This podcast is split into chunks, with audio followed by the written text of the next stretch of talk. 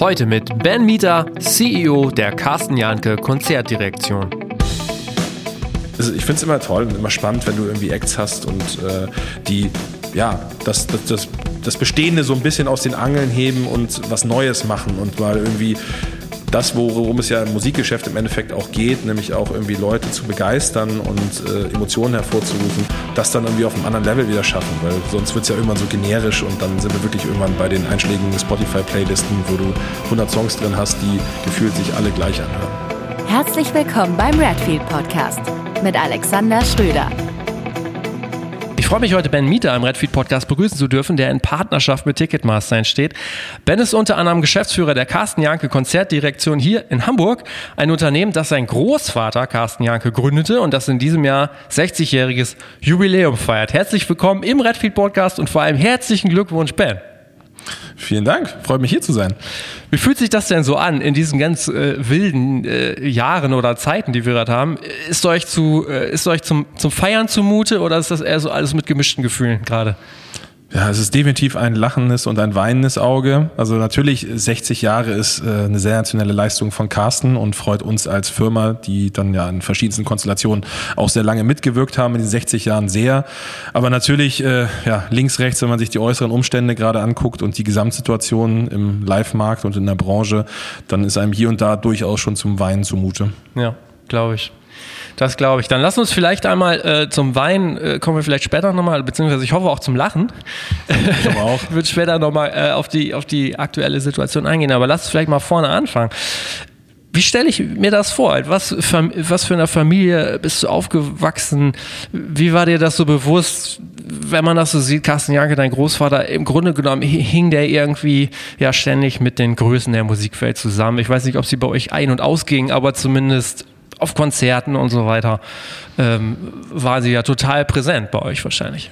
Es gibt auf jeden Fall, glaube ich, aus den 70ern einen Bildartikel über meinen Opa und meine Oma und äh, da wurde dann auch meine Oma hervorgehoben und quasi äh, die Frau, bei denen die Stars auf der Couch sitzen oder ähnliches. Ja. Ähm, also ein- und ausgehen würde ich jetzt nicht sagen, aber natürlich war da schon immer sehr eine sehr große Nähe.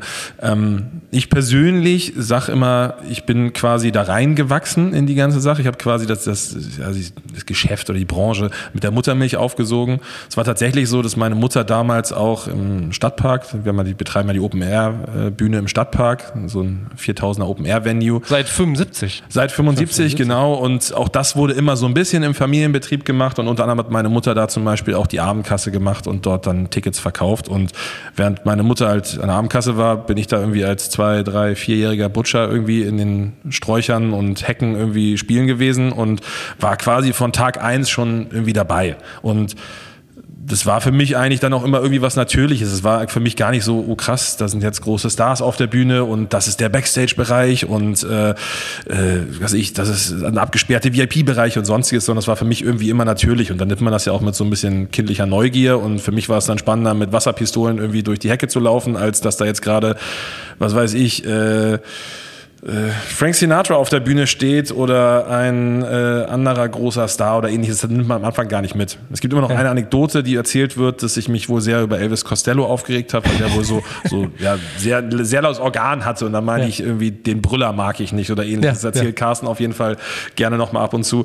Aber ansonsten, ähm, ja, ist das eigentlich wirklich, wie gesagt, sehr organisch irgendwie passiert und war für mich irgendwie seit Tag eins ein Teil meines Lebens und vor allen Dingen der Stadtpark irgendwie als das grüne Wohnzimmer von Carsten war auch so ein bisschen das grüne Wohnzimmer der Familie als solches und da hat man gerne auch im Sommer die Stunden und Tage verbracht. Aber es war jetzt nicht so, dass du dich daran erinnerst, du kamst von der Schule wieder und dann saß da Peter Gabriel äh, an der Kaffeetafel.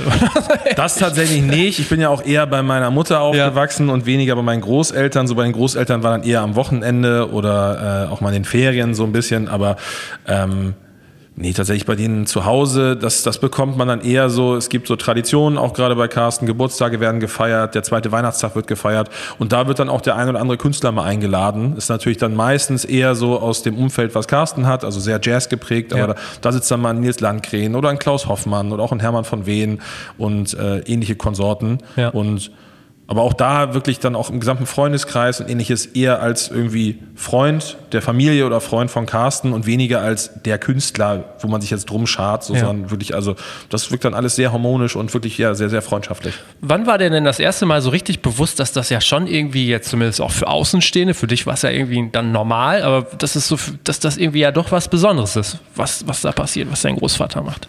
Also ich glaube, spätestens so, als ich aufs Gymnasium gegangen bin, also so mit 12, 13, hat man ja schon ein etwas anderes Verständnis, ist man dann irgendwann Teenager und bekommt schon so ein bisschen links, rechts auch mit, was so ein Business bedeutet. Vorher war es mal eher als Kind, da fand man eher, da fand man es dann eher toll, dass irgendwie die Sesamstraße auf Tour war und man irgendwie, was weiß ich, jetzt äh, die einzelnen Charaktere da live erleben ja. konnte. Aber später hat man dann schon irgendwie mitbekommen, dass das auch ein Geschäft ist und was das auch bedeutet und auch was Carsten so für ein Standing dann eigentlich in der Kulturlandschaft in Hamburg hat.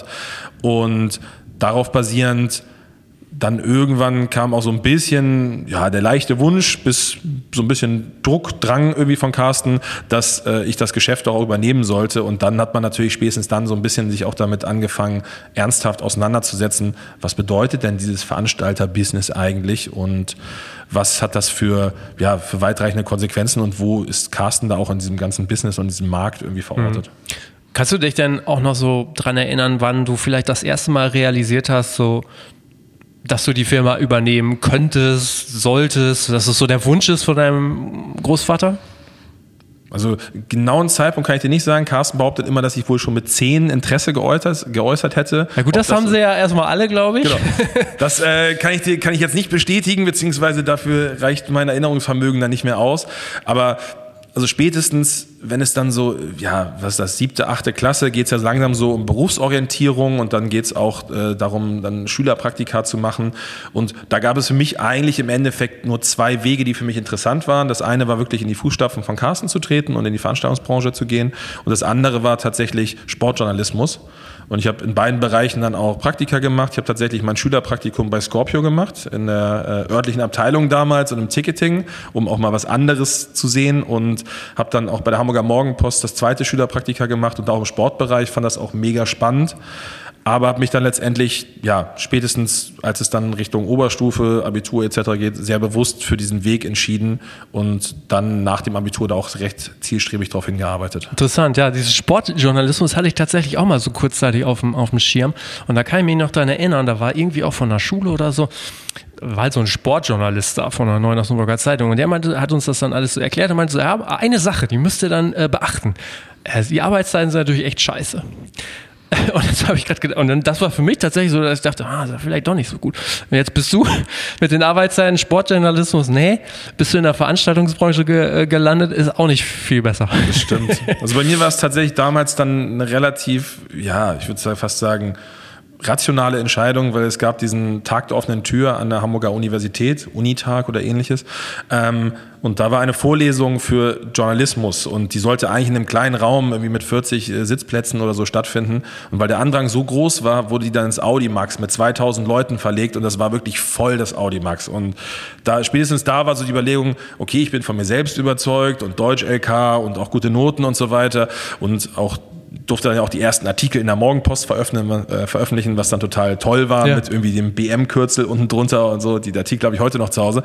Aber dann war die realistische Überlegung, okay, e-, egal wie gut ich bin und wie gut ich oder wie sehr ich von mir selbst überzeugt bin, wie realistisch ist es jetzt in diesem riesigen Haifischbecken von Journalisten irgendwie da dann eine Festanstellung zu bekommen und nicht einer von den vielen Freien zu sein, die so quasi von Artikel und äh, Bericht zu Bericht krebsen und ähm, ja, das war spätestens der Punkt, wo ich dann gesagt habe, okay, ich glaube, in der Konzertbranche liegt eher meine Zukunft, um mich dann in das riesige Haifischbecken von Veranstaltern zu stürzen, was auch nicht äh, weniger äh, herausfordernd ist, aber tatsächlich, ähm, ja, habe ich mich dann bewusst entschieden und das war tatsächlich auch eine Entscheidung, die ich bis heute nicht bereut habe. Ja, okay. Aber wenn ich das so richtig sehe, du warst ja auch relativ früh gewisserweise unternehmerisch äh, aktiv oder interessiert auch. Du hast, glaube ich, dann schon relativ früh eigene Partys veranstaltet, äh, hast dann so deine ersten Schritte gemacht, ne? Genau, also man hat dann ja links, rechts auch gesehen, was macht Carsten da mit seiner Firma, was bedeutet es, Veranstalter zu sein. Und ich habe dann schon, glaube ich, würde ich sagen, ja, seit 14, seitdem ich 14, 15 bin, immer in den Ferien und nebenbei so in der Firma gejobbt und hier was weiß ich, ob es jetzt Kopien machen war, Kaffee kochen, irgendwelche Akten aussortieren oder ähnliches gemacht, was man halt so an, an ja. Schülerferienjobs macht. Ähm, habe da natürlich schon viel mitbekommen, war auch immer viel und gerne auf Konzerten, habe das natürlich äh, geliebt und aufgesogen so und habe dann irgendwann, spätestens als es dann in der Oberstufe darum ging, eigene Abi-Partys zu veranstalten, ja. da quasi auch als Veranstalter tätig, äh, bin ich da als Veranstalter tätig geworden. Und genau, ab dann während ich das Abi geschrieben habe, noch nebenbei hier an verschiedenen Projekten irgendwie mitgearbeitet. Glaube ich, irgendwie äh, ja, einen Tag noch in der, in der Rechtsbibliothek irgendwie fürs Abitur gebüffelt und nächsten Tag dann irgendwie beim äh, BBL Top 4 in der Barclays Arena, oder heißt sie heute, oder damals noch Carline Arena, mitgewirkt. Und das ging eigentlich relativ organisch und habe dann auch mh, kurz nach dem Abitur eine eigene Personalfirma aufgemacht, Digger Events, die, die ja. ich auch heute noch betreibe. Und Genau, und dann ging das eigentlich relativ organisch, so Step für Step weiter. Und äh, habe ich dann ein Auslandspraktikum gemacht, ein halbes Jahr bei Ted Curlins, einem großen Jazzagenten in Boston. Und als ich dann wiedergekommen bin, bin ich, ja, habe ich dann ein duales Studium gemacht, Hamburger Modell nach drei Jahren hatte ich dann meinen Veranstaltungskaufmann und den Bachelor of äh, Management Arts in der Spezialisierung Media Management. Und von da an bin ich dann eigentlich kontinuierlich irgendwie in der Firma ähm, tätig gewesen und habe dann so Step für Step mich hochgearbeitet, ja. bis ich dann 2014 ja. Geschäftsführer geworden bin. Genau. Die Gründung der Firma, du sagst das jetzt so, das, das hast du mit 20, glaube ich, gemacht, ne? Also 2008, das heißt, äh, mal rückgerechnet, 19 war ich da. 19? Ja, genau. ja. Ähm, Genau. Das ist ja. total jung. Also, was hat dich da angetrieben? War das wirklich so, dass du einfach was machen wolltest, dass du dieses Unternehmerische eigentlich wirklich so in, in dir hattest? Wolltest du mal äh, Geld verdienen? Also, was war so der, dein Antrieb da damals? Also mich hat von Anfang an auch die Produktionsseite sehr interessiert. Und ich habe relativ früh dann angefangen, auch bei unserem technischen Leiter Mike Endritzky mitzulaufen und mir da Dinge abzugucken. Und ich fand es halt auch immer total spannend, den ganzen Produktionsapparat zu sehen, Shows wirklich auch zu erleben und umzusetzen, dass du eben nicht nur irgendwann da bist und quasi siehst, da passiert was auf der Bühne, sondern zu verstehen, was dahinter funktioniert. Und war da sehr früh sehr involviert. Und habe dann quasi neben der Tätigkeit irgendwie hier in der Firma auch abends ganz normal ähm, Helferjobs, Handjobs ähm, gemacht und habe dann relativ schnell gemerkt, so okay, das sind meistens dann doch jetzt, damals war es noch so irgendwie Punker oder irgendwie ungelerntes Personal oder sonstiges, so mit zweifelhaftem Hintergrund und hatte gleichzeitig die Situation, dass ich extrem viele ehemalige Mitschüler und Freunde hatte, die nach dem Abi eigentlich auch erstmal nichts wirklich zu tun hatten oder da, die angefangen haben zu studieren oder ähnliches und alle eigentlich darauf aus waren, einen Nebenjob zu machen. Und die habe ich dann relativ schnell akquiriert und dann waren wir irgendwann, glaube ich, so ein, so ein, Pool von 10, 20 Jungs, irgendwie alle 18, 19, 20, irgendwie quasi in der Blüte des Lebens, ähm, alle mit Abitur nicht auf den Kopf gefallen und haben dann eigentlich angefangen, auf verschiedensten Produktionen wirklich als Helfer tätig zu werden und haben da auch relativ schnell für, ja, für Aufsehen gesorgt, weil es halt ein Kontrast war, wenn da halt irgendwie so eine Horde junger Männer reinkommt im Vergleich zu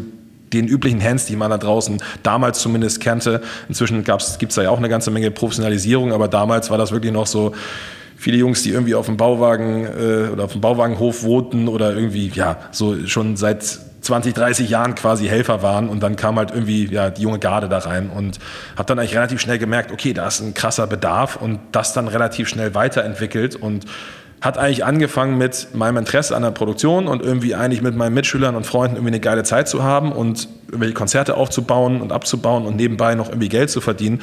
Und daraus ist dann Step für Step äh, ein Business geworden und das hat sich dann weiterentwickelt und ist dann auch äh, professioneller geworden und ja, heute haben wir eine ganze Menge Mitarbeiter und machen eine ganze Menge Shows im Jahr irgendwie auch mit Digger-Events. Ja, Wahnsinn. Wahnsinn. Ja, stell ich mir spannend vor. Jetzt hast du erzählt, du bist quasi, als du aus den USA wiedergekommen bist, dann am Ende so richtig fest eingestiegen bei Carsten Janke. Wie, wie war das für dich? Also es klingt natürlich so, du warst schon immer irgendwie so an diesem Unternehmen mehr oder weniger beteiligt so. Wie ist es dann, als du hier quasi so richtig fest drin warst? Wie hat sich das so für dich angefühlt? Und wie war das so für dich dann auch mit, den, mit dem Team? Also wenn dann auf einmal der Enkel kommt? Ist das, für, ist das eine schwierige Situation? Eine herausfordernde Situation ist es auf jeden Fall. Also ähm, am Anfang, für mich war es relativ organisch erstmal, weil ich die meisten im Team eh schon kannte, weil ich ja, wie ich schon erwähnt habe, irgendwie auch schon als, als äh, Schüler hier aushilfsmäßig gejobbt habe und dann auch während des Abis viel gemacht habe. Das heißt, ich kannte die meisten. Es war jetzt nicht so, ich komme hier komplett als Newbie in ein neues Unternehmen. Aber es ist natürlich dann schon eine Umstellung. Also was ich dann auch nach quasi einem halben Jahr, in Anführungsstrichen, Selbstständigkeit und irgendwie Jobben mit Helferjobs und ähnlichen Produktionsjobs und dann einem halben Jahr Praktikum in Boston. Was mir unfassbar schwer erstmal wieder gefallen ist, ist im Rahmen des dualen Studiums wirklich wieder ähm, im Hörsaal zu sitzen und aufzupassen und wirklich vorne jemand erzählt dir was oder bringt dir was bei und du musst mitschreiben und wach bleiben und äh, im Kopf fit dabei bleiben.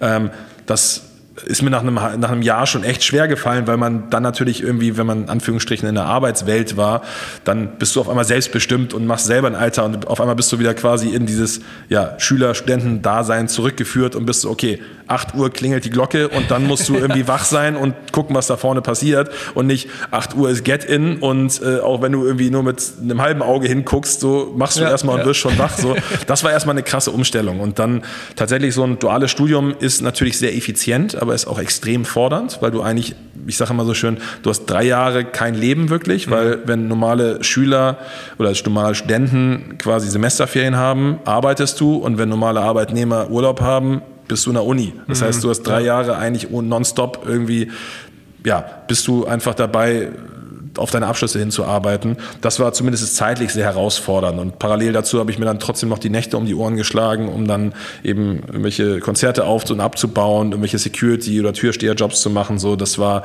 alles in allem dann schon eine sehr intensive Zeit, aber die ich auch nicht missen möchte. Und die ja, dann im Endeffekt ja auch mit zwei Abschlüssen irgendwie ja, einem dafür ein bisschen was wiedergegeben hat oder irgendwie ja, seine Früchte getragen hat.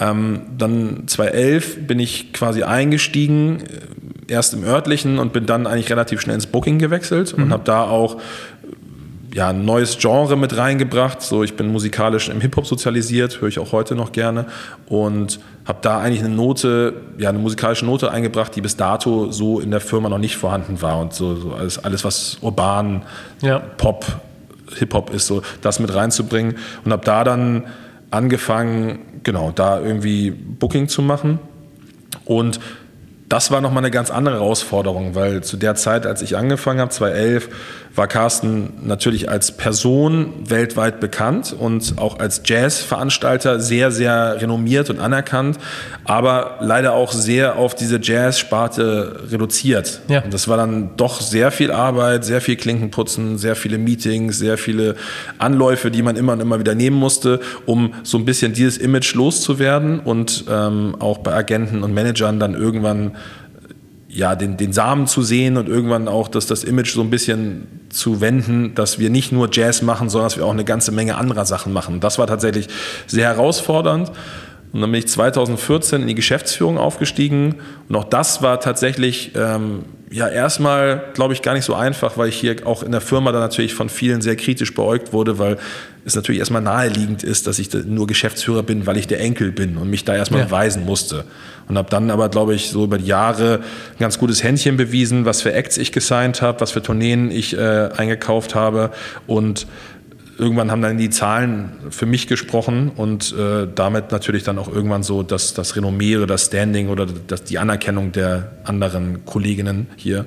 Und das hat dann Dinge irgendwann auch deutlich einfacher gemacht. Aber mhm. am Anfang, klar, wirst du erstmal, ist es immer, der ist ja nur der Enkel und wirst erstmal kritisch beäugt und das hat dann schon seine Zeit gedauert, bis man das so abgeschüttelt hat. Ja. Kannst du dich denn noch äh, daran erinnern, was so das erste Highlight für dich war, als du hier fest an, äh, an, angestellt warst? Das erste Highlight war tatsächlich ein Konzert mit Buster Rhymes, was ich in der großen Freiheit veranstaltet habe. Und ich hatte als Vorprogramm zum einen äh, Swiss, den man heute als Swiss und die anderen kennt, also er hat auch ja. seinen Weg gemacht. Hatte Harris, ähm, DJ Harris damals, Harris war auch ein Rapper mit den ähm, den Style, Style Heads, Style, ich weiß nicht mehr genau, ja. genau hat äh, Berliner Rapper und hatte einen ähm, Chemnitzer Rapper, der sich damals Bassboy nannte und zusammen mit relativ kurz vor der Show ähm, mit einer Indie-Band zusammengekommen ist, die sich Neon Blocks nannte. So, Busboy und die Neonungsblocks äh, haben sich danach in Kraftclub umbenannt und äh, naja, der Rest ist quasi History. Ja. Aber ähm, auch da ist so, denkt man natürlich manchmal so, ey, wäre ich damals vielleicht mehr dran geblieben oder hätte dann mhm. nachgehakt, ja. so, dann ist halt man vielleicht heute bei Kraftclub äh, Fuß in der Tür. Aber quasi genau das, was Felix heute jetzt irgendwie als Kummer gemacht hat, hat er in den Anfangstagen als Busboy irgendwie gemacht. Okay. Damals auch noch mit einer Sturmmaske auf und solche Sachen. Und aber schon damals war es dann quasi ja die die Melange aus äh, Rap und irgendwie Indie, was ja, glaube ich, heute auch noch das große Geheimrezept von Kraftklub ja, ist. Aber genau, richtig. das war ein Konzert, was ich 2008 in der großen Freiheit gemacht habe. War leider wirtschaftlich plus minus null, aber war musikalisch ein toller, runder Abend, der ja. viel Spaß gemacht hat. Und das war so das erste eigene Konzert, auf das man dann auch so richtig stolz sein okay. konnte. Ja, jetzt ist es schwer in diesem Interview äh, und über dieses Familienunternehmen nicht zu private Fragen zu stellen, aber vielleicht äh, ist mir zumindest die Sache gestattet.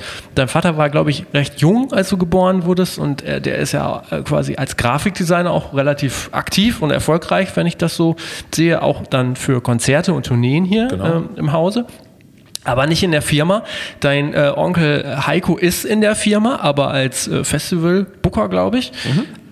Aber was halt irgendwie ziemlich klar wird, wenn man dann recherchiert und auch Interviews mit Carsten Janke liest, der sagt eigentlich immer recht deutlich, also meine Söhne, die wollten die Firma eigentlich nicht über oder werden die nicht übernehmen. Das war immer oder es wirkt sehr klar so. Ähm, da hatte ich dich ja schon gefragt, so, ob du irgendwann mal so festgestellt hast, wann so dieser Zeitpunkt war, äh, dass so das Augenmerk auf dich gelenkt wurde. Ähm, würde ich gerne nochmal äh, so neu fragen.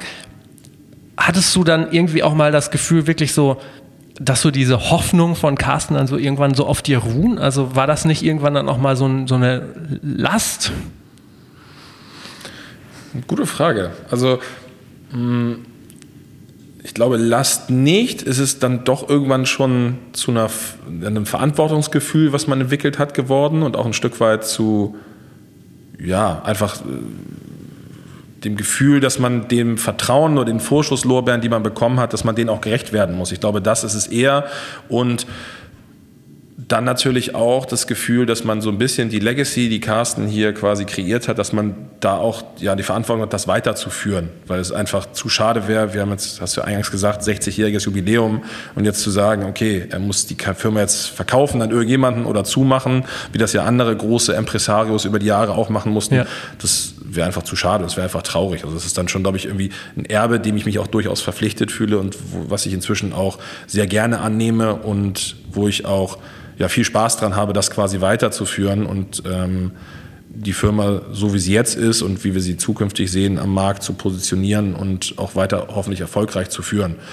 Ähm, ich glaube, dass ja, also man muss das ja, man, ich glaube, man muss es erst als Chance äh, verstehen und ähm, ja. Mit Sicherheit. Also das ist ja auch ja. Ein, ein, ein florierendes Unternehmen, aber ich kann mir schon vorstellen, ich, du bist ja wirklich sehr jung, ich glaube Mitte 20 dann hier so reingekommen und so, so Richtung Ende 20 bist du ja auch dann in die Führung gegangen. Ich kann mir schon vorstellen, du, du bist ja auch sehr klar jetzt auch so, in, wie ich dich kennengelernt habe, dass du da nicht so reingegangen bist, so, ja, dann machen wir mal irgendwie, sondern ich kann mir schon vorstellen, dass man dann auch mal vielleicht eine Nacht drüber nachdenkt, so, hm, werde ich dem überhaupt gerecht? Ne?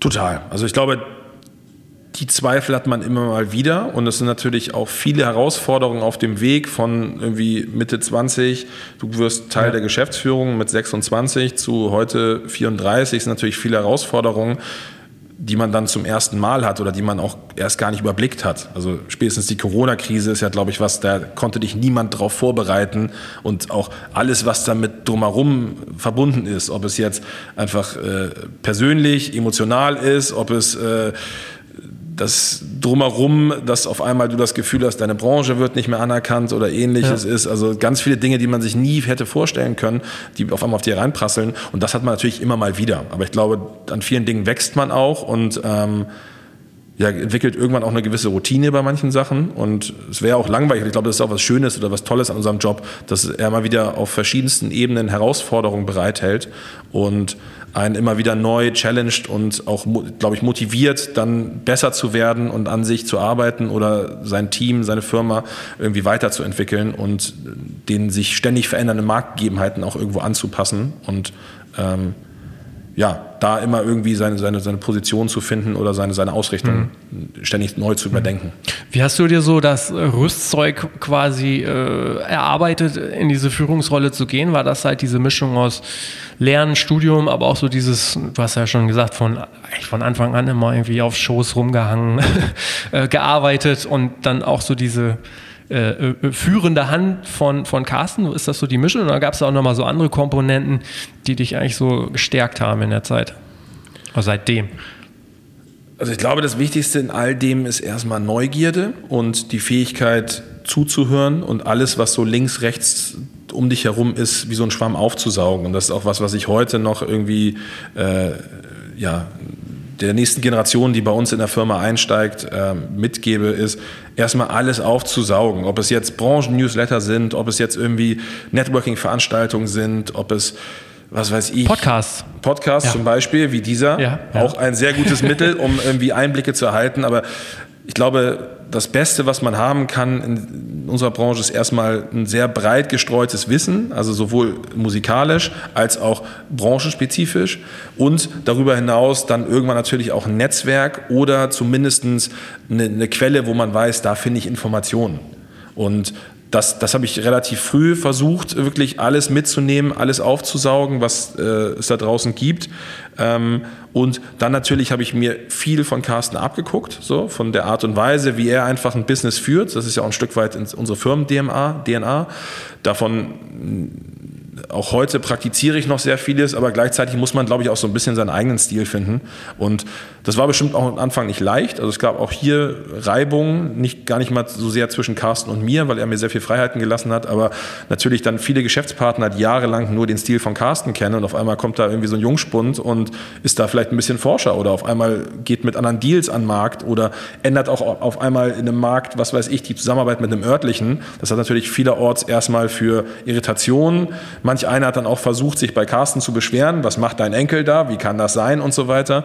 Aber auch da hatte ich dann immer die Rückenstärkung von Carsten, so, der hat dann irgendwie sich jedes Mal bei mir gemeldet und gefragt, so, wie ist die Sachlage, was, äh, was hat dich dazu bewegt? Und wenn ich da plausible Begründungen hatte, dann war es auch so, okay, ja gut, verstehe ich, kann ich nachvollziehen dann mach das mal so. Aber das hat natürlich auch eine Zeit lang gedauert. Und ähnlich wie ich hier in der Firma anfangs auch kritisch beäugt wurde, wurde ich, glaube ich, auch im Markt sehr lange kritisch beäugt, weil es war immer so, das ist der Enkel von und ja. deswegen macht der jetzt das und das. Und irgendwann hat man dann gesehen, so, okay, selbst wenn er der Enkel von ist, signed er jetzt aber gerade irgendwie doch ganz spannende Künstler oder hat relativ erfolgreiche Tourneen. Und spätestens, glaube ich, wenn es um die Künstler geht, dann ist das Argument, ich bin der Enkel von, glaube ich, nicht mehr so wirklich stark, weil die werden sich im Endeffekt immer den Partner aussuchen, der ähm, von dem sie das Gefühl haben, dass der am besten zu, zum Team passt oder am besten das Bestmögliche für die jeweilige Karriere rausholen kann. Und da kann ich der Enkel von sonst wem sein oder der Sohn oder sonst irgendwas, glaube ich, das äh, überwiegt dann nie das Argument, äh, wie gut ich in meinem Handwerk bin. Mhm.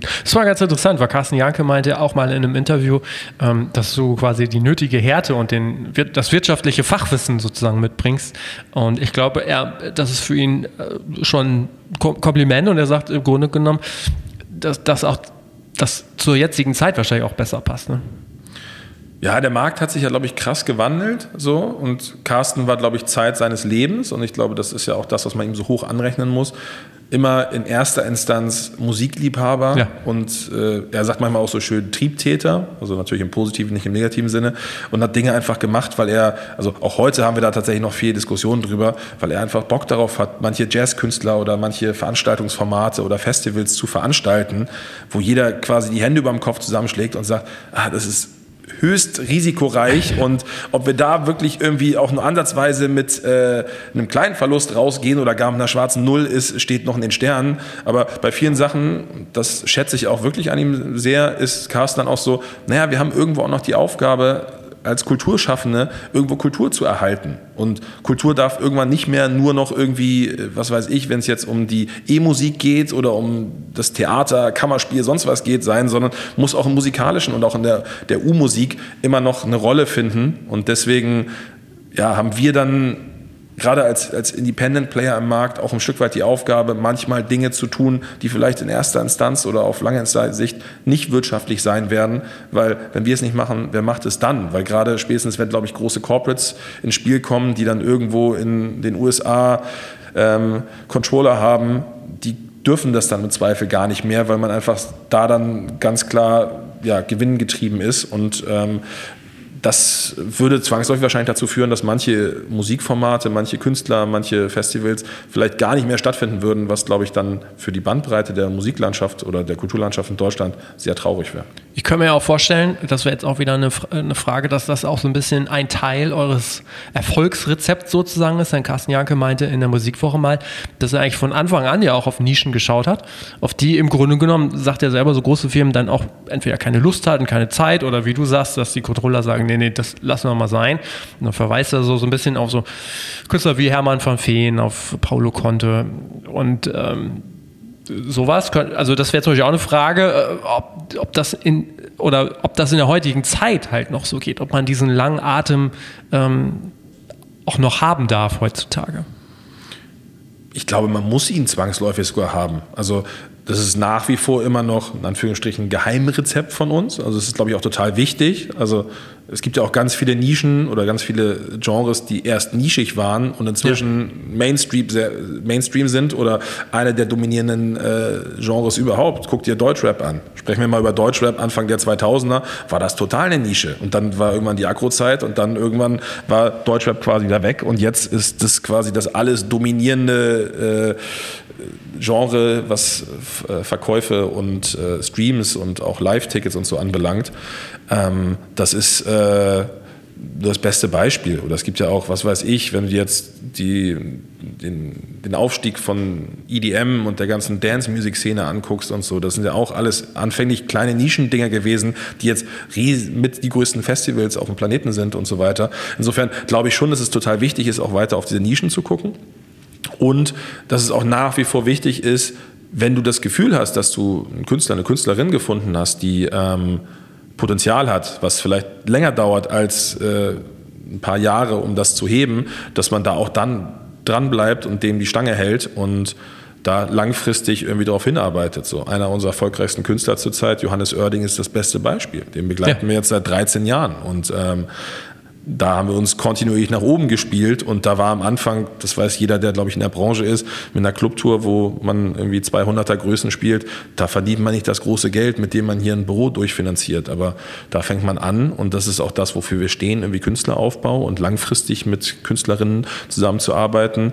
Irgendwann wir, steht man dann halt in der Waldbühne oder steht in der, in der Barclays in, oder den ausverkauften Arenen, so wie wir das heute tun und das ist dann auch schön irgendwie zu sehen, dass man Jahre investiert hat und da ja irgendwo dann auch sehr eng zusammengewachsen ist und ein gutes Team geworden ist und dass das sich wirklich ausgezahlt hat. Und klar, das braucht einen langen Atem und am Anfang irgendwie verdient man da kein Geld, aber hinten raus wird es einem dann monetär wahrscheinlich doppelt und dreifach zurückgezahlt und glaube ich dann auch emotional, weil es dann irgendwann so ein bisschen so, das ist mein Baby, mit dem bin ich jetzt 13 Jahre mitgewachsen und auf einmal stehen wir jetzt so da, wo wir uns das immer äh, erträumt haben, in den großen Arenen und haben halt sensationelle, großartige Shows mit äh, Tausenden von Leuten, die vor der Bühne stehen. Ja. Johannes Oerting ist nochmal ein ganz gutes äh, Stichwort. Da habe ich auch so eine kleine äh, Anekdote quasi zu. Denn ähm, der war 2009 mal als Vorgruppe ähm, auf Tour äh, bei Nevio. Mhm. Äh, DSDS. Ja, ja. Da habe ich Merchandise gemacht. Ah, okay. Und das war ganz interessant, weil halt Johannes Oerding niemand kannte. Ja. Und ähm, ich habe dann die CD, also wie gesagt, ich habe Merchandise gemacht. Ich habe dann, der hatte auch, glaube ich, nur eine CD, der hatte keinen weiteren Merch. Und das war wirklich so, dass alle sagten, was ist denn da los? Weil der jeden Abend irgendwie, keine Ahnung, also äh, man neigt ja zur Übertreibung im Nachhinein, aber der hat wirklich unfassbar viele CDs einfach verkauft. Der hat da irgendwie die Kartons durchgehauen und man musste ständig nachordern. Ne? Und da merkte man schon irgendwie, dass man dachte, was ist denn jetzt bitte schön los? So, ne? Ähm, deshalb würde mich tatsächlich auch noch mal interessieren, so wie ihr eigentlich neue Künstlerinnen und Künstler entdeckt. Also wie kommt ihr drauf? Wie entdeckt ihr äh, solche Leute? Was sind so die Dinge, wo du, wo du drauf schaust oder wo ihr drauf schaut? ist natürlich äh, ja, ist ein Potpourri aus verschiedensten Faktoren, würde ich sagen. So, zum einen hat man natürlich ein Netzwerk irgendwie mit Managern, mit Label A&Rs, mit äh, Partner und Partnerinnen in der Veranstaltungsbranche, ähm, auch mit, mit Künstler, die einem dann empfehlen, empfehlen und ähnliches, die einem regelmäßig Input geben. So, und wo man natürlich auch weiß, okay, wenn ein bestimmtes Team, was weiß ich, ein bestimmtes Setup aus einem Management und aus einem Label dahinter ist, dann stehen die Chancen schon ganz gut, dass ein Thema auch erfolgreich werden wird. Gleichzeitig ähm, machen wir natürlich auch sehr viel Recherche, gucken natürlich irgendwie die eingängigen Streaming-Portale durch, ähm, gucken auch viel links und rechts neben den einschlägigen Playlisten, um da auch mal neue Dinge zu entdecken. Da ist natürlich Social Media in den letzten Jahren auch super wichtig geworden, weil man da natürlich auch dann, was weiß ich, hier mal eine Story gesehen, da mal irgendwie einen Post von irgendwie, keine Ahnung, einem Blog gesehen oder ähnliches, ganz viele Perlen entdecken kann. Und sonst ist es, glaube ich, auch viel einfach links und rechts mit offenen Ohren und Augen durch die Welt gehen. Ob es jetzt ist, was weiß ich, der Soundtrack von der deiner Lieblings-US-Netflix-Serie, äh, wo du auf einmal irgendwie einen Song hörst und denkst, der ist eigentlich ganz geil, den shazam ich nochmal und dann irgendwie einen neuen Künstler entdeckst, der vielleicht irgendwie schon einen, äh, Sync-Deal mit irgendwie der neuen Grey's Anatomy-Staffel in den USA hat, den hier aber noch keiner kennt, oder ob es halt irgendwie dann äh, ja, ein Abspannsong ist oder sonst irgendwas. Darüber kann man auch voll viel entdecken.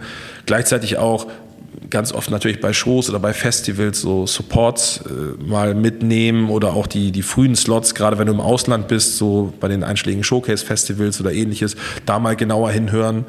Und dann glaube ich, wenn du irgendwas hast, was du spannend findest, ist es dann immer so ein bisschen die Frage, ist es am Ende des Tages was, was du primär so das klassische Bauchgefühl hast, wo du einfach das Gefühl hast, so okay, das ähm, ist so besonders und so speziell, da muss ich einfach jetzt mal all in gehen und mir das angucken und äh, tätig werden?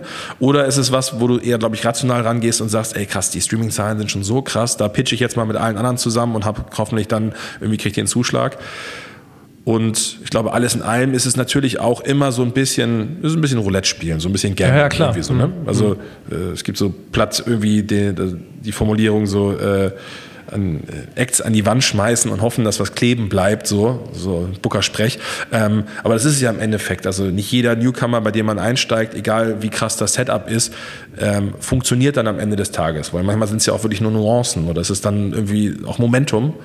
Ähm, bei manchen dauert es dann länger, manche fliegen auch total schnell und ja, ich glaube, es ist so, so, die Mischung macht es da im Endeffekt. Ja, was ganz interessant zu hören, ähm, dass ihr dann auch wirklich nochmal so tief reingeht, was wie du es beschreibst, ne? dass man mal bei Shazam irgendwie was, was hört oder äh, sich die Vorbands anguckt, weil ich kann mir natürlich auch vorstellen, dass man durchaus in der Lage wäre, hier einfach nur zu sitzen und die E-Mails und die Telefonanrufe abzuwarten und man hat trotzdem ein äh, großes Potpourri an Dingen, die man sich anhören äh, könnte oder auswählen könnte.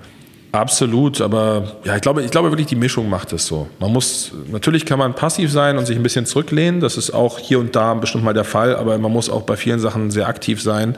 Und gerade wir als Indie, der dann vielleicht nicht das riesige äh, Corporate-Netzwerk hat, was weltweit umspannend ist, müssen auch hier und da vielleicht mal einen Tick schneller sein oder ein bisschen früher irgendwie unseren Hut in den Ring werfen, um da eine Chance zu haben. Insofern ist das definitiv auch Teil der Firmenphilosophie und wir haben diverse Kolleginnen hier im New Talent Department sitzen, die das machen. Und ich tatsächlich mache das auch noch regelmäßig. Ich finde es total spannend, irgendwie neue Acts zu sehen und so dieses, dieses Wow-Gefühl zu haben, dass sich ein Act nochmal catcht oder anders ja, abholt ja. irgendwie. Oder vielleicht auch mal was macht, was du noch gar nicht irgendwie vorher gesehen hast und so, wo du dann sagst, irgendwie krass, da würde ich gerne mitwirken. Manchmal hast du dann Glück, manchmal ist es dann auch so, dass du irgendwie, keine Ahnung, bei der Billie Eilish dann irgendwann nur noch in Anführungsstrichen als Fan hingehst. Aber es, ich finde es immer toll und immer spannend, wenn du irgendwie Acts hast und äh, die ja, das, das, das, das Bestehende so ein bisschen aus den Angeln heben und was Neues machen und mal irgendwie das, worum es ja im Musikgeschäft im Endeffekt auch geht, nämlich auch irgendwie Leute zu begeistern und äh, Emotionen hervorzurufen, das dann irgendwie auf einem anderen Level wieder schaffen, weil sonst wird es ja irgendwann so generisch und dann sind wir wirklich irgendwann bei den einschlägigen Spotify-Playlisten, wo du 100 Songs drin hast, die gefühlt sich alle gleich anhören. Ja, das stimmt natürlich. Vielleicht, wir haben jetzt ähm, viele, sag ich mal, auch viele weiche Dinge sozusagen gesprochen, aber vielleicht kannst du noch einmal kurz äh, so ein paar Fakten äh, raushauen. Ähm, das würde mich sehr interessieren, wie die Firma gerade aktuell aufgestellt ist. Wie viele Mitarbeitende habt ihr äh, gerade? Und vielleicht ja so, mh, hm, ist immer schwierig zu sagen, wie viele Shows ihr jetzt macht. wie, wie viele Shows, keine Ahnung, vor Corona, auch irgendwie doof, weil das schon so lange her ist. Äh, äh kannst du das irgendwie bei, bei einmal so einordnen für uns? Ja, also grundsätzlich, wir veranstalten so roundabout 1500 Shows im Jahr. Davon veranstaltet unser örtliches Büro, das so im Hamburger Raum und Hamburger Umfeld, Shows von uns selber und auch teilweise für andere Tourneepartner veranstaltet so 400 Shows im Jahr. Und unser Tournee-Department veranstaltet ungefähr 1100 Veranstaltungen im deutschsprachigen Raum, sprich Deutschland, Österreich, Schweiz, hier und da Liechtenstein, Luxemburg. Ein paar Künstler repräsentieren wir auch weltweit, gerade im Jazzbereich. Ähm, wir haben 46 Mitarbeitende im Hamburger Büro. Wir haben auch nur ein Büro, quasi das Hamburger Headquarter hier in der, äh, in der Schanze. Und ja, wir haben eigentlich so durch die Corona-Pandemie den Stamm sehr konstant gehalten und ich glaube auch die Showanzahl dürfte relativ konstant sein. Momentan ist natürlich extrem viel Fluktuation drin, so gefühlt jeden Tag werden irgendwelche Shows aus äh, mannigfaltigen Gründen abgesagt. Aber das ist schon, glaube ich, tendenziell eher noch was, was wächst, dass wir noch mehr Shows machen, als dass wir weniger Shows machen. Gerade jetzt in diesem Jahr, im nächsten Jahr und ich glaube auch in 24, weil ja noch dieser große, die große Bugwelle an Verschiebungen vor ja. einem hergeschoben wird. Das heißt, tendenziell, glaube ich, ist das schon eine Hausnummer, die wir ähm, pro Jahr so machen. Und soweit ich weiß, sind wir mit der Showanzahl auch der größte Independent-Veranstalter in Deutschland zurzeit. Okay, ja. Jetzt haben wir ja ähm, eingangs auch schon über, den, über die Stadtpark Open Airs gesprochen. Die zählen ja dann auch zu den lokalen Veranstaltungen. Wie ähm, kann man das wirtschaftlich irgendwie einordnen, das Tourgeschäft und das lokale Geschäft, wie das äh, aufgeteilt ist? Also wenn man sich das, äh, den Umsatz und das Firmenergebnis anguckt, dann dürfte das Tourneegeschäft so zwei Drittel ausmachen, das örtliche Geschäft ungefähr ein Drittel. Also das ist ja im Prinzip auch so wie die Showanzahl letztendlich auch. Ne? Ungefähr, genau. genau. Das, okay. kommt, das kommt relativ gut ja. hin. So, okay. Und natürlich äh, kommt immer darauf an, auf den Deal drauf an, aber in der Regel, wir arbeiten für sehr viele Künstlerinnen auch als Agent oder als Booker. Da ist natürlich das Geschäft dann ein bisschen planbarer, stabiler, als wenn man jetzt im örtlichen Bereich quasi immer ähm, ja, darauf wettet, dass für eine bestimmte Ticketanzahl eine bestimmte Anzahl an Besuchern zu Tag X in Venue X kommt. Und man da hier und da natürlich auch so ein bisschen auf die Vorgaben von den Tourneepartnern angewiesen ist. Ähm, da ist natürlich im Tourneebereich ist man da ein bisschen freier und ein ja. bisschen selbstbestimmter. Okay. Ähm, ihr macht die Shows in Hamburg oder macht ihr auch außerhalb Shows? Wir machen überwiegend die Shows im Hamburger Raum. Es gibt hier und da auch Tourneen, wo wir deutschlandweit selber veranstalten. Also zum Beispiel äh, Hermann von Wehen, den wir seit ja, den 70ern betreuen. Da machen wir sehr viel, auch in verschiedensten Städten. Das ist so aus der Historie gewachsen. Es gibt hier und da auch größere Arena-Produktionen, wo es dann hier und da Sinn macht, dass wir die vielleicht komplett über unser Büro abwickeln. Aber Kerngeschäft des örtlichen ist definitiv Hamburg und äh, wir sind auch nach wie vor immer noch große Verfechter von dem berühmtlichen örtlichen Veranstalter und arbeiten eigentlich gerne mit unseren verschiedenen Partnern in den einzelnen Städten noch zusammen. Warum? Was ist der Grund? Ähm, wir sind der festen Überzeugung eigentlich, dass ein Partner, der wirklich in der Stadt ein Netzwerk hat und eine Expertise hat, immer einen Mehrwert für eine Show bringen kann. Also das fängt an mit wie gestaltet man die Promotion? So, natürlich kann ich jetzt inzwischen über Ströer oder über JC Deco auch deutschlandweit Werbung einbuchen, aber weiß ich, ob diese Straßenecke in München, die ich jetzt buche, ob die wirklich gut frequentiert ist oder ob da die nächsten vier Jahre eigentlich eine Baustelle ist und das es vielleicht keinen Sinn macht, in der Tageszeitung zu schalten, weil irgendwie meine Zielgruppe die gar nicht liest. Und was ich speziell nicht weiß, ist, okay, bei welchen Veranstaltungen und welchen Partys macht es vielleicht Sinn zu flyern. Also ich kann gar nicht von Hamburg aus dieses spezifische Wissen haben, was ein örtlicher Partner sich über die Jahre angeeignet hat. Darüber hinaus hat der im Zweifel natürlich auch viel bessere Konditionen, wenn es um Personal, wenn es um Technik geht, ja. weil der natürlich mit den dann jeweiligen Dienstleistern deutlich mehr Shows macht. Und ähm, ich glaube, wenn man es unterm Strich ausrechnet, für das Personal, was ich hier vorhalten müsste, um 1500 Shows dann wirklich von hier aus zu arbeiten, ist es wahrscheinlich, glaube ich, sogar eine Milchmädchenrechnung, das alles selber zu machen, weil der örtliche Veranstalter dann natürlich auch mit seinem Büro, mit seinem Team irgendwie für das Gelingen der Veranstaltung arbeitet und das müsste ich mir dann ja alles hier in-house reinholen. Und ich glaube, das ja. ist äh, gar nicht darstellbar oder das, das macht überhaupt keinen Sinn. Dann zahlst man deutlich mehr drauf. Insofern sind wir da immer noch große Verfechter dessen und ähm, ja, halten da auch immer noch dran fest. Ja. Du hast eben noch äh, von Digger-Events äh, gesprochen, das gibt es immer noch. Ähm, ihr habt äh, quasi in der Peripherie oder halt auch so noch weitere Firmen im Portfolio. Also wie rundet ihr so Carsten Janke Konzertdirektion ab? Also wir haben versucht, eigentlich so in der Wertschöpfungskette alles, was unter Carsten Janke als Mutterschiff hängt, uns nach und nach anzueignen. Gar nicht mal mit der Absicht, irgendwie andere Dienstleister vom Markt zu verdrängen, sondern es waren eigentlich dann meistens immer ja, entweder Engpässe oder es war wirklich so ein bisschen Qualitätsmangel bei den bestehenden Partnern, dass wir dann irgendwann gesagt haben, okay, wir ähm, ja, wir, wir docken jetzt eine eigene Handfirma an, wir docken jetzt eine eigene Security- und Veranstaltungsplanungsfirma an, wir docken eine Gastronomiefirma an, wir docken äh, eine Mediaagentur an, wir docken eine Sponsoring-Agentur an und so. Das ist eigentlich dann irgendwann Step für Step gewachsen, gerade in der Pandemie, wo man auch dann mal Zeit hatte, Dinge zu rekapitulieren und mal zu überlegen, wo man noch Chancen sieht, ist da noch eine ganze Menge dazugekommen. Aber im Endeffekt geht es darum, dann irgendwann ja, ein Firmenkonsortium Konsortium aufzustellen, das in verschiedensten Bereichen aktiv sein kann und wir sind eigentlich der Meinung, dass wir, da wir die Kundensicht sehr gut kennen, dann glaube ich irgendwann auch in der Dienstleistersicht einen guten Job machen können, weil wir wissen, okay, was möchte denn ein anderer potenzieller Kunde gerne haben, weil wir diesen Need selber haben.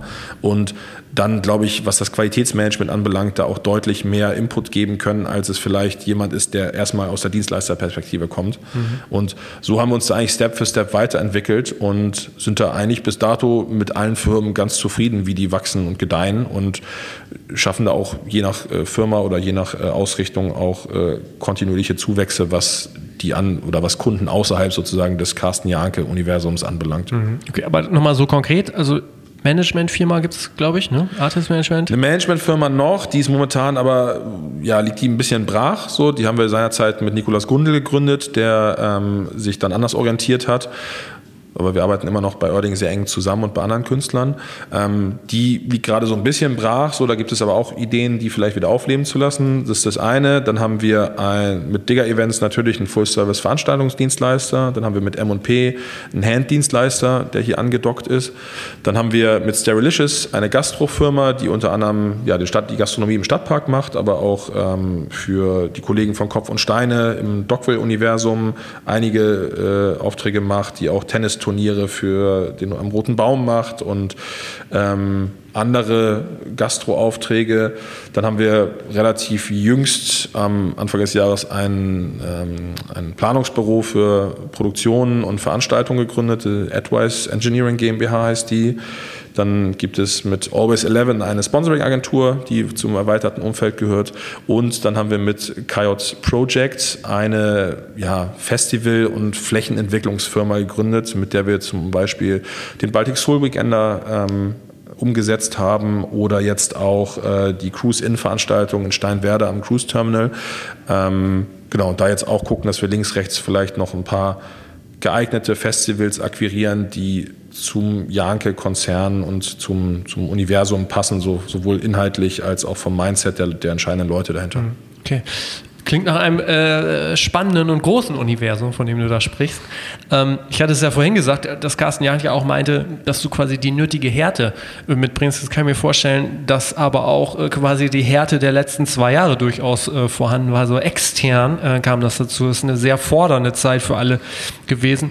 Wie schaffst du das denn, du bist ja immer noch sehr jung, ähm, so die eigene Balance dann zu finden und diese Härte quasi nicht gegen sich selbst zu richten, indem man einfach Tag und Nacht arbeitet und irgendwann einfach äh, umkippt. Ähm, wie schaffst du damit umzugehen?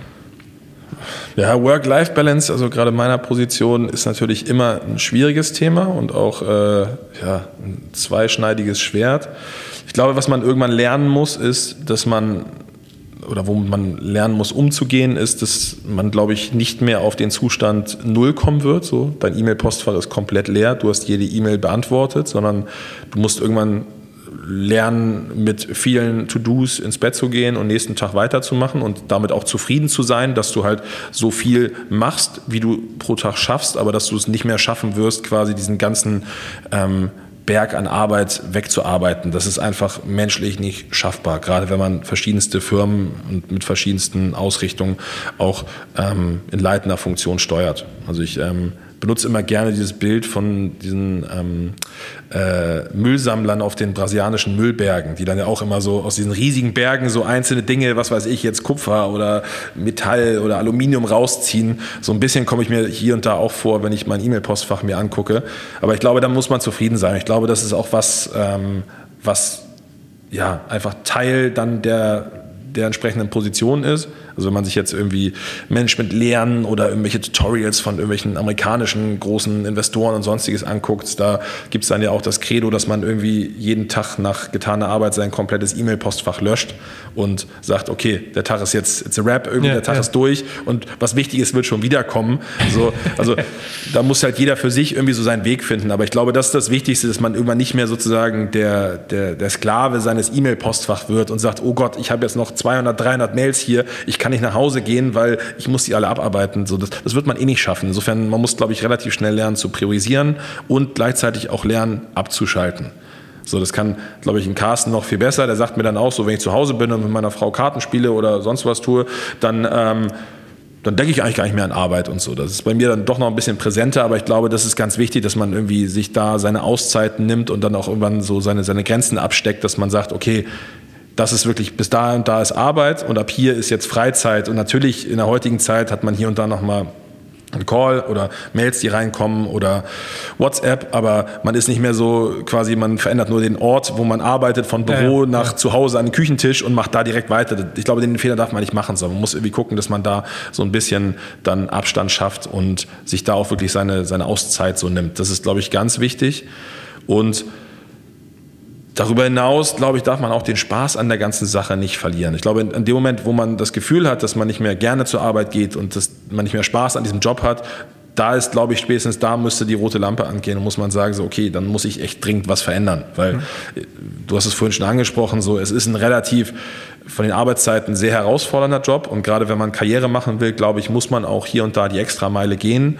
So, aber man darf sich da selber nicht verlieren und man darf irgendwo auch nicht äh, zu brutal Raubbau am eigenen Körper betreiben, weil das kommt irgendwann als Boomerang zurück. Sondern man muss da irgendwo so ein bisschen für jeder für sich sein, sein Maximum finden, was man irgendwie ja, gut und halbwegs entspannt irgendwie leisten kann. Und äh, ja, hier und da muss man natürlich mal über Grenzen gehen, aber das darf nicht der Dauerzustand sein, weil mhm. sonst, glaube ich, verbrennst du halt irgendwann im, im Wind oder im Sturm des, des Wahnsinns, der da in der Branche herrscht. Aber das waren nochmal gute Hinweise, finde ich. Wobei ich zumindest sagen muss, naja, ich kann mir vorstellen, für viele und auch für dich waren so die letzten zwei Jahre nicht unbedingt ein großer Spaß. Äh, und man muss sich schon sehr anstrengen, äh, dann den hier und da zu erhalten. Es ist sicherlich, also man könnte sicherlich mehr als eine äh, Folge draus machen über Corona und Co. Aber vielleicht, ich muss ja die Chance nutzen, auch dich zu fragen, vielleicht so einmal, wenn das möglich ist, kurz zu beantworten. So, was ist so in deinem Kopf? Wie ist euer Einblick? Wie ist euer Ausblick? Womit plant ihr jetzt gerade? Herbst, Winter, Anfang nächsten Jahres. Ist das möglich, das einmal so kurz zusammenzufassen? Wovon geht ihr da aus? Also äh, ich glaube, die beste Zusammenfassung ist eigentlich, ich glaube, es ist ein Zitat von Sokrates oder so. Ich weiß, dass ich nichts weiß. Mhm. So, weil ich glaube, jede Vorhersage, wirklich jede einzelne Vorhersage, die ich in den letzten zwei Jahren getroffen habe, äh, ist nicht wahr geworden. Also ja. das ist, auch wenn du Dinge, die du dir hättest niemals träumen lassen können, sind eingetreten. Und immer wenn du gesagt hast, so, okay, ja, jetzt die Situation ist äußerst verfahren und ähm, aber das und das wird nicht mehr passieren, ist genau das eingetreten. Wir hatten irgendwann in Hamburg Ausgangssperren, hätte, glaube ich, niemand jemals für möglich gehalten. Und ähm, als das Stimmt, irgendwann, ja. als das irgendwann Anfang März 2020 so oder Mitte März 2020 aufkam und so, ja, jetzt kommen bald Ausgangssperren, war damals so, nein, auf gar keinen Fall, dann brennt Hamburg, das, wär, das werden die Hamburger nie zulassen. So Schnitt ein Jahr später, genau das und es ist tiefenentspannt, alle sind zu Hause und so ging das halt bei ganz vielen Dingen. Ähm, insofern will ich mich da gar nicht zu sehr so aus dem Fenster lehnen, was jetzt irgendwelche Vorhersagen anbelangt. So, wir haben gelernt, relativ pragmatisch und flexibel auf die sich stetig verändernden äh, Herausforderungen und Gegebenheiten zu reagieren. Wir hoffen sehr, dass es bei der jetzigen Situation Stand Oktober bleibt und äh, es keine Einschränkungen oder keine weitreichenden Einschränkungen für uns gibt weil ich glaube, die, die soften Auswirkungen der Krise sind für uns schon heftig genug. Wenn jetzt noch wieder, da was ja viel durch die Medien geht, Maskenpflicht oder eine mögliche Schnelltestpflicht dazukommt, wird das einfach ein weiterer massiver Hemmschuh und ein weiterer Sargnagel in die Gesamtsituation der Branche sein. Insofern hoffe ich sehr, dass die Politik da um, diesmal ein bisschen umsichtiger agieren wird. Ähm, ist es, glaube ich, nach wie vor auch so ein bisschen fragwürdig, wie valide manche Zahlen, die dann als entscheidende Kennzahlen genutzt werden, wirklich sind und ob man die einfach so als absolute Zahlen betrachten darf oder ob da nicht vielleicht links, rechts ein bisschen genauer hingeguckt werden sollte. Aber wir planen erstmal, ich glaube, weil uns auch nichts anderes übrig bleibt, ähm, Business as usual und planen auch, ich habe zum Beispiel noch große Arenenshows mit Blackpink im Dezember. Ähm, die können wir mit Einschränkungen, also alles, was, glaube ich, über Maskenpflicht hinausgeht, können wir die gar nicht spielen. Das ist ja. einfach inhaltlich, administrativ, logistisch gar nicht umsetzbar. Und ich glaube, anders kannst du es gerade gar nicht machen, als einfach jeden Tag äh, für sich zu nehmen und auf sich zu fahren und darauf zu hoffen, dass wir irgendwie einigermaßen durch diesen Winter kommen und dass sich die, ganzen, die ganze Miserie der letzten zwei Jahre hoffentlich nicht wiederholt. Ja.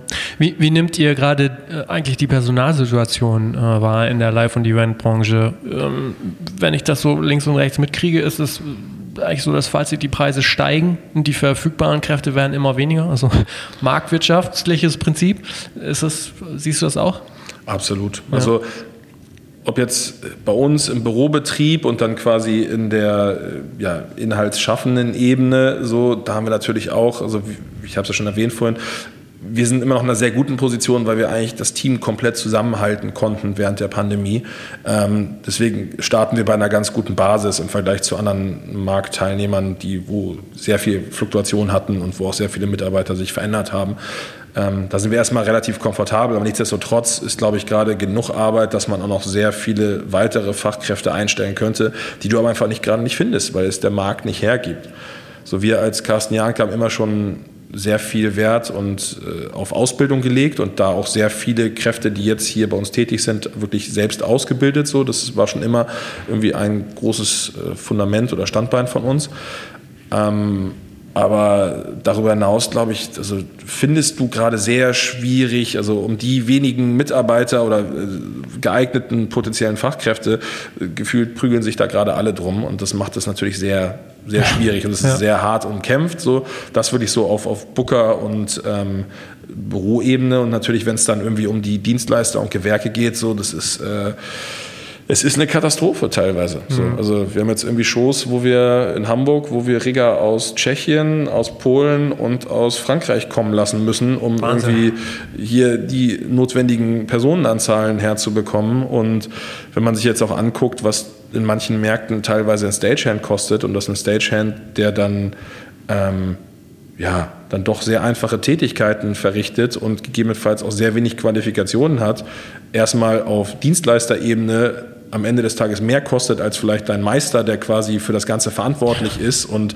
im Worst Case auch dafür haften muss, verdient, ist das schon irgendwie ein sehr ungünstiges Ungleichgewicht momentan. Ja. Und man hat insgesamt so ein bisschen hier und da das Gefühl, dass es einige Dienstleister am Markt gibt, die natürlich jetzt auch ihren Vorteil aus der aktuellen Situation und aus den Engpässen ziehen und natürlich die Preise massiv angehoben haben und jetzt mit Apotheker, Apothekenpreisen an den Markt gehen. Aber teilweise kannst du es dir gar nicht erlauben, die nicht zu nehmen, weil dann hast du am Ende eine Show, die nicht stattfindet, weil die Bühne nicht aufgebaut ist oder weil die Technik nicht eingebaut ist oder sonstiges. Und ähm, das kann man sich auch nicht erlauben. Das heißt, du bist so ein bisschen gefangen in der Gesamtsituation, aber ich gehe davon aus, dass sich das irgendwie hoffentlich in den nächsten ja, sechs bis 18 Monaten irgendwie normalisieren mhm. wird. Und dann, glaube ich, wird man auch ganz genau gucken, so wer war denn in der, wer hat sich fair und angemessen irgendwie in dieser ganzen Situation verhalten und wer hat einfach versucht, so, ja, wirklich das, das Maximum rauszupressen und ist da schon so ein bisschen ja, unsolidarisch aufgetreten. Und ich mhm. glaube, das, das wird dann irgendwann auch ganz klar zu einer Bereinigung am Markt führen, weil man dann einfach ja, einheitlich, glaube ich, mit denen nicht mehr arbeiten wird, die mhm. jetzt sich da massiv die Taschen voll machen. Ja, okay. Zum Ende würde mich noch mal so eine Sache so als Ausblick auch äh, interessieren. Du hast das eben auch ähm, kurz angerissen, dass du gesagt hast, klar, wir arbeiten natürlich auch mit Shazam, Streaming, Zahlen gucken wir uns an, also im Grunde genommen digit digitale Sachen, ähm, äh, Datenanalyse in gewisser Weise. Das würde mich tatsächlich auch nochmal interessieren das Kerngeschäft, was ihr da macht, Veranstaltungen, Booking, Events, inwieweit ist da noch so Potenzial, dass man sagt, klar, da kann noch viel Digitalisierung passieren oder ist das am Ende dann doch immer wieder so, dass man zu dem Punkt kommt und sagt, naja, das ist ja irgendwie so ein People's Business, da muss man einfach mit Menschen zu tun haben und irgendwie, also ich weiß nicht, was man noch digitalisieren soll. Also ich glaube, es gibt noch viel Potenzial, Dinge zu digitalisieren, wenn es um den Workflow geht, um da noch effizienter zu werden, um da auch Branchen, ja, gesamtheitlich für die Branche am Ende des Tages, glaube ich, ja, Dinge zu vereinfachen oder effizienter zu machen. Ich glaube, was, oder ich hoffe sehr, was nie eintreten wird, ist, dass du den einzelnen Menschen, den einzelnen Booker irgendwie durch Technik ersetzen kannst. Es gibt ja verschiedene Ansätze von Softwarelösungen, die dir dann quasi deine Show buchen. Ich hoffe, dass die irgendwann nicht äh, von Erfolg gekrönt sein werden, weil ich glaube, es geht immer noch darum, dass Menschen miteinander Kultur auf Bühnen und äh, auf äh, Open-Air-Flächen bringen wollen. So, ich glaube, das ist ganz wichtig. Und es ist auch was, was ja Persönliches und äh, auf einer menschlichen Ebene ist. Und ich, ich hoffe nicht, dass das irgendwann durch irgendwelche Roboter ersetzt wird. So, ähm, ich glaube, das ähm, ja, wird definitiv nicht ersetzbar sein, hoffentlich so. Und ich glaube, wenn uns eins auch die, die Pandemie ja gezeigt hat, so, dass das Schöne ist ja auch, dass äh, das Kernprodukt, nämlich das Live-Erlebnis, sich nicht durch ein digitales ersetzen lassen wird. Also das haben ja spätestens dann die ganzen Streaming-Konzerte gezeigt, dass das einfach nichts im Vergleich zu dem wahren Live-Konzert ist. Und ich glaube, genauso wie das Kernprodukt irgendwie dann doch menschlich ist und menschlicher Natur sein muss, müssen es auch die entscheidenden Akteure dahinter sein. Und das kann nicht irgendein Algorithmus oder irgendeine Booking-Software sein dann am Ende des Tages. Okay. Ey, vielen, vielen Dank für deine Zeit, für die vielen Einblicke. Ja, sehr gerne. Und ähm, feiert noch schön. genau. Genau. Also, herzlichen Dank. Ich ähm, verabschiede mich an dieser Stelle.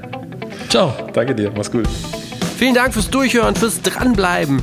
Das ist eine große Ehre am Ende immer noch für mich, für uns, denn wir machen diesen Podcast ja aus Überzeugung und er wird kostenlos bleiben und deshalb wäre es wunderbar, wenn du einer weiteren Person diesen Podcast weiterempfiehlst, denn nur so können wir wachsen und das auch die nächsten Monate und vielleicht sogar Jahre weitermachen. Wie gewohnt, am Sonntag um 9 Uhr geht es weiter. In den nächsten Folgen gibt es unter anderem ein Interview mit Benjamin Voss, der mit Matthias Blüdorn Circular Wave gegründet hat, ein neues Label für Rock und Metal. Die beiden haben ja auch eine äh, längere Geschichte in der Musikbranche äh, unter anderem bei Major Labels gearbeitet. Benjamin hat außerdem Music Step mitgegründet, eine Plattform, die als Feedback-Plattform online gestartet ist und sich seitdem immer weiterentwickelt hat. Ist, du kannst dort äh, Influencer-Marketing, du kannst dort äh, Mix und Mastering äh, finden und so weiter. Da sprechen wir drüber. Zum Ende hin, wie immer, der Dank an unseren Podcast-Partner Ticketmaster. Wenn du auch hier unterstützen möchtest oder Werbung schalten möchtest, melde dich gern bei uns. Ich wünsche euch noch ein paar schöne Tage. Macht es gut. Ciao.